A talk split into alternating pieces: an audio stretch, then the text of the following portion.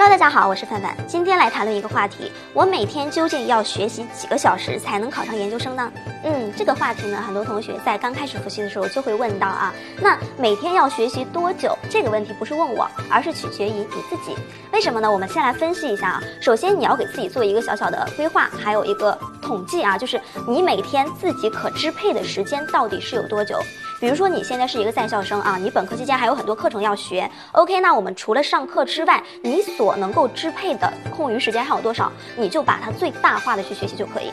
如果你是一个在职老师，你是宝妈，你除了上班之外，你除了看娃之外，还有多少的时间可以自己支配？也是把这个时间最大化就行了。但但总而言之呢，其实我建议大家在考研这一整个全年复习的备考过程当中啊，我们可以把你每日的学习时长分成三个阶段去逐步加量。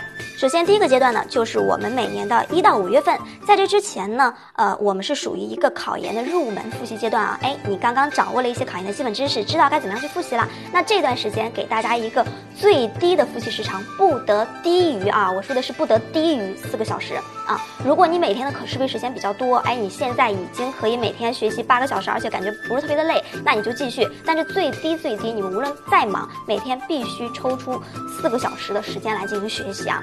然后，其实我在这个阶段是不建议大家刚刚开始入门就花十个小时或者说更长的时间去学习，因为你们没有接受过这样一个学习的长度。在大学这几年的一个时间，你们可能每天就是上上课、吃吃饭、玩一玩、逛逛街，没有经历过这种高强度的学习，你猛的一开始你会受不了的。很多同学，哇塞，第一天特别的积极，特别的兴奋啊，我觉得我一定能考上研。然后第一天学习了十二个小时，然后发现两天之后你满脑子只有两个字：放弃。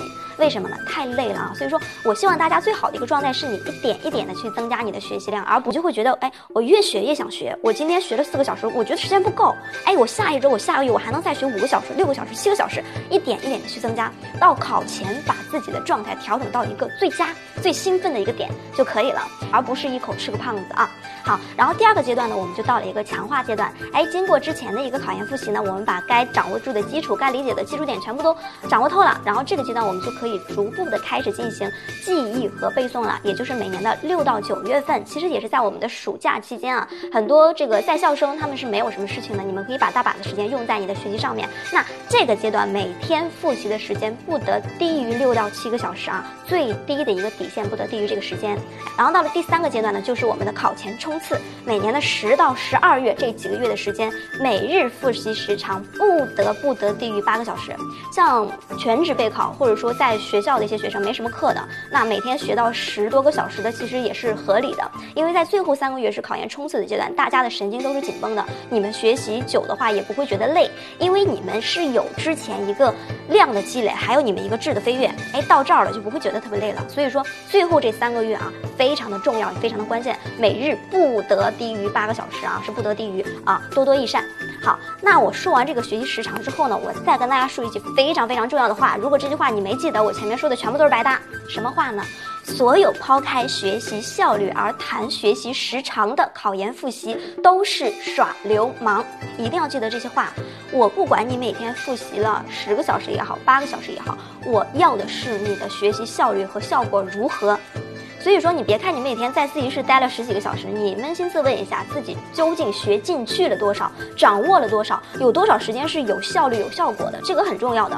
很多同学就是一味的感动自己，哇塞，我今天，嗯，我在自习室待了十几个小时，不是刷手机就是玩游戏啊，不是睡觉就是在那开小车。那你学点啥？你可能还不如人家一天只学四个小时，利用好的这些同学，呃，掌握的东西多。所以说，一定要在有效的时间之内把你的效率提起来。这个才是非常非常重要和支撑你能否考上研究生的一个关键所在。所以我说到这么多，大家是不是知道每天应该学习几个小时才能考上研呢？